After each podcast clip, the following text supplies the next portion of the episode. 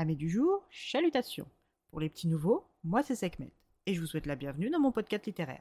Dans mon émission, je vais tenter trois fois par semaine de vous donner envie de découvrir des livres de tout poil, récents et moins récents.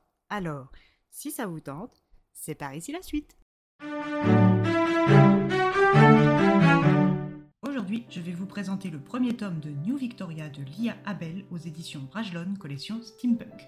Dans ce roman steampunk, nous faisons la rencontre du jeune Bram Griswold, 16 ans, né le 4 juillet 2193, pris au piège dans la mine de Celestino avec son ami Jack qui vient de se faire agresser puis tuer par des fous furieux en dehors de la mine sous domination punk. Mais vous vous demanderez sûrement qui sont les punks Eh bien, pour le savoir, il faut remonter dans le temps et aux épisodes qui ont mené notre monde actuel à celui que connaît Bram.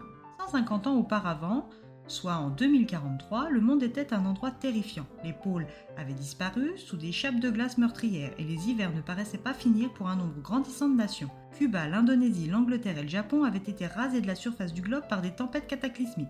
Les Amériques, jusque-là encore debout suite à une vague migratoire de masse près de l'équateur, s'est vue attaquée par une nouvelle souche de grippe tuant une personne infectée sur quatre. La famine succéda à l'épidémie, puis vint la Seconde Guerre de Sécession et enfin les destructions nucléaires. Les États-Unis disparurent et les survivants se regroupèrent sans distinction de race, de classe sociale, de nationalité ou de religion. Mais le pire était encore à venir avec l'éruption d'un supervolcan dans le parc de Yellowstone qui acheva la population des États-Unis définitivement. Les quelques survivants s'unirent et migrèrent vers le sud, où ils entamèrent une sorte de conquête des terres jusqu'à tomber nez à nez avec une autre tribu venue, elle, de Bolivie et du Brésil les deux forces arrêtèrent de se combattre et décidèrent de signer un traité de paix en 2055. Pour reconstruire l'ancien monde, les tribus ont pris le meilleur des codes de l'ère victorienne en matière de politesse, d'ordre et de prospérité.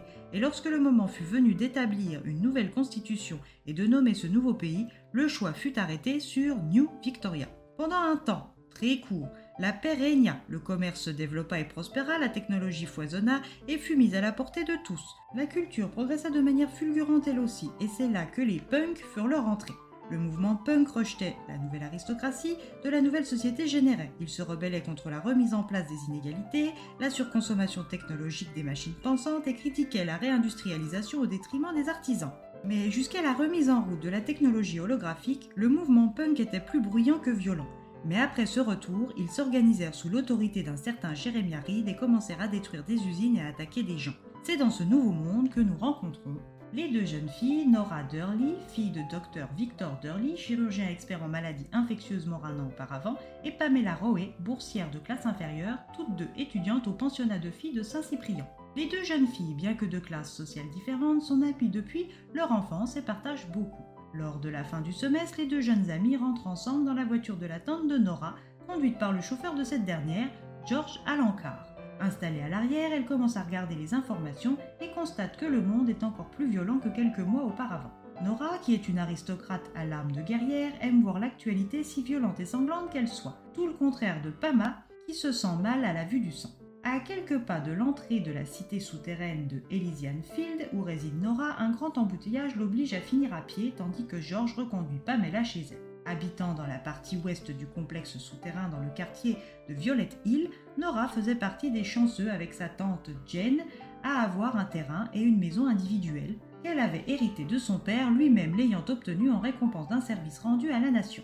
Avant d'arriver chez elle, Nora eut la déplaisante expérience de se voir agrippée par un homme disant être un ancien militaire ami avec son défunt père qui doit la sauver d'un danger. Le lendemain soir, Nora fut attaquée par des hommes à l'allure de mort-vivant dans sa propre maison.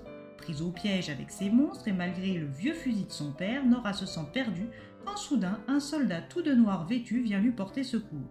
Mais son soulagement n'est que de courte durée quand elle reconnaît l'homme de la rue. Nora n'eut pas le temps de réagir qu'elle fut cagoulée et emmenée. Qui sont ces monstres à l'aspect humain? Qui est ce soldat venu la rapter? Pourquoi elle? Quels liens ces hommes ont-ils avec son défunt père? Ces monstres sont-ils les mêmes que ceux qui ont attaqué Bram et Jack dans la mine? À vous de le découvrir par la lecture. Un roman steampunk qui ne manque pas de rouage. Si vous aimez le genre, vous allez vous y retrouver. Pour ma part, je reste un peu en demi-teinte sur cette lecture. Je ne sais pas si j'ai aimé ou non. Peut-être que la lecture du tome 2 m'éclairera. Si vous êtes tenté ou que vous l'avez déjà lu, n'hésitez pas à venir me donner votre avis sur mon Instagram, je vous y attends. Et bien voilà, j'en ai fini pour aujourd'hui. J'espère que cet épisode vous aura plu et vous aura donné des nouvelles idées de lecture. Si vous souhaitez découvrir d'autres petits moments littéraires tout droit sortis de ma bibliothèque, je vous retrouve le mardi 17 janvier prochain pour un nouvel épisode. Et si d'ici là je vous manque de trop, n'hésitez pas à me rejoindre sur mon compte Instagram, lectures de Sekhmet. Sur ce, chalut les amis et à la prochaine!